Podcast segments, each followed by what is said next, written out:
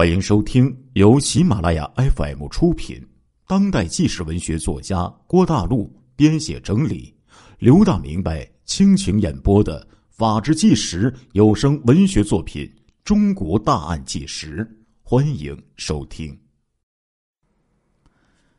在二零一五年九月中旬的时候，有一位老人呐，匆匆的赶到了吉林省乾安县公安局来报案。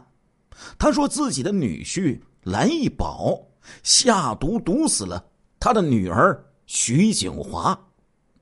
警方经过调查发现，这个蓝一宝在徐景华生前呢，曾经为他购买了人身意外保险。为了查清徐景华的死亡原因，警方决定开棺验尸，结果发现这个徐景华是中毒而亡。于是就将蓝一宝抓捕归案，然而就在即将结案之时，蓝一宝的儿子的一句话，竟然让这个案件再起波澜。警方是再次开棺验尸，揭开了蓝一宝犯下的另一起惊人的案件呢。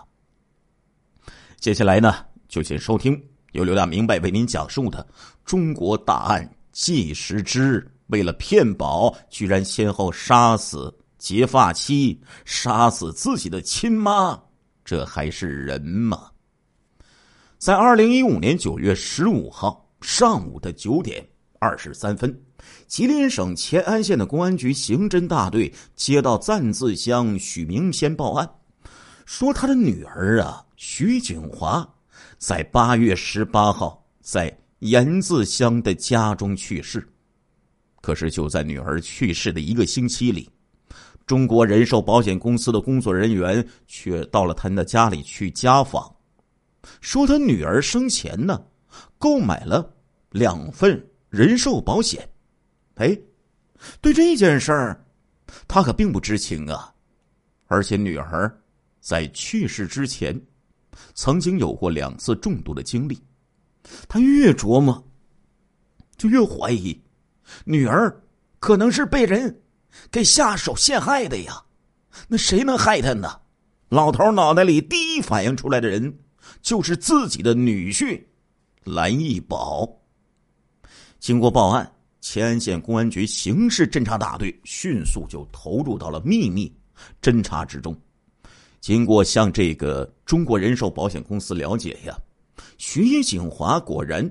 是在二零一五年四月十号和四月十五号，分别就购买了这个公司上百万身价惠民两全保险和无忧一生重大疾病保险。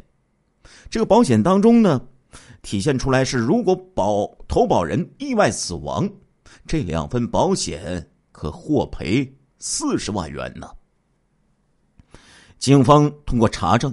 看到这两份保险的受益人，都是徐景华的丈夫蓝一宝，而保险单上显示，这两份意外保险每年得交七千多元钱的保险金。但是警方经过调查，从这个徐景华家的经济状况来看，买这样的保险，那显然是超出家庭的收支啊。同时，警方。通过对蓝一宝的外围侦查，了解到，这个蓝一宝生活作风有问题呀，好赌钱，有外债，频繁出没娱乐场所，而且他的妻子死后，他甚至没有表现出任何悲伤的情绪。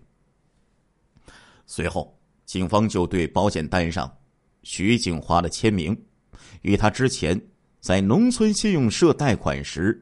这个签名就进行了笔迹的鉴定。这时候，警方发现呢，保险单上徐景华的签名是伪造的。根据保险公司的工作人员反映，这个蓝一宝曾经多次给保险公司理赔部打电话催促赔偿款，而且多次进行投诉。同时呢，另一路民警啊。赶赴长春，到吉林白求恩这个大学，白求恩大学呢第一医院，调取了徐景华以往住院的这个病历。病历当中就显示啊，徐景华曾经因两次农药，这个叫做克百威的这个农药呢中毒住过院，但是两次都被抢救过来了。这时候，蓝一宝的这个疑点呢，就逐步的上升。乾安警方当即就成立专案组，对这个案件展开调查。这个叫做克百威的农药啊，也叫做呋喃丹，属于一种高毒的杀虫剂。那徐景华究竟是不是克百威中毒而死呢？得知徐景华死后实行的是土葬，警方决定，哎，开棺验尸。九月二十二号，警方就把徐景华的棺材给打开了，法医。在提取了死者的胃内容物以及肝脏等检材，同时，这时候警方啊开始对蓝一宝采取措施进行控制，并在其居住处的灶坑里找到了过火的一次性注射器。经过法医鉴定，徐景华的确是克百威药物中毒死亡。在送检的注射器这个残液里，也发现了克百威的成分。掌握了这些确凿的证据，警方立刻就开始对蓝一宝进行审问。经过一番较量，这个蓝一宝啊，就交代了他为了骗取保险金，利用克百威。分三次向自己的妻子徐景华投毒，最终将妻子给杀害的犯罪事实。九月二十三号，蓝一宝呢就被警方给刑事拘留了，案情明朗，可以结案了。然而就在这时候，警方在询问蓝一宝十岁的儿子蓝小雨的时候，蓝小雨突然说。我奶奶死的时候，和我妈妈一样，他们得的都是一种病，啊！警方一听，童言无忌呀，这句话啥意思呀？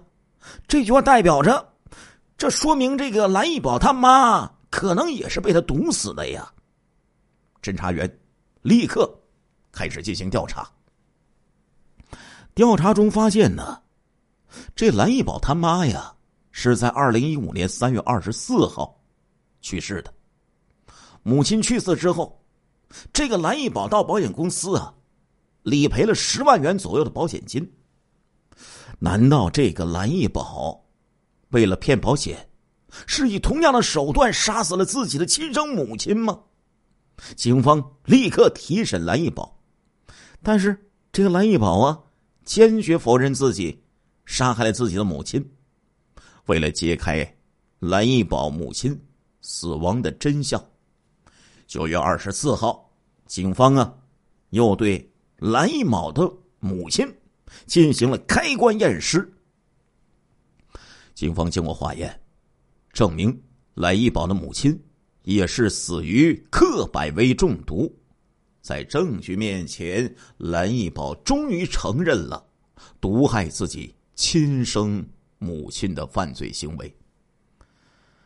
话说啊，蓝一宝啊是在一九八零年三月十三号出生在乾安县的盐字乡，他有一个妹妹，他老爸蓝海山和他母亲王秀英都是老实巴交的农民。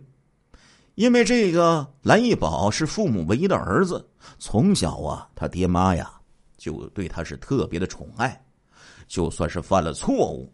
父母呢，也都不舍得打骂他。一九九八年，蓝一宝中专毕业了，去县城里打工去了。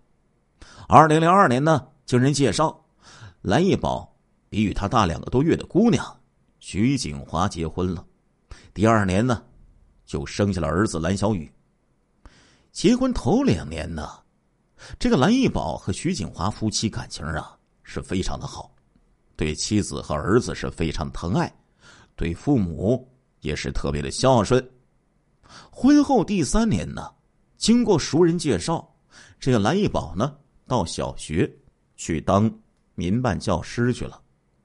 由于学校离家较远，蓝一宝就搬到学校里去住了，每周呢回家两次。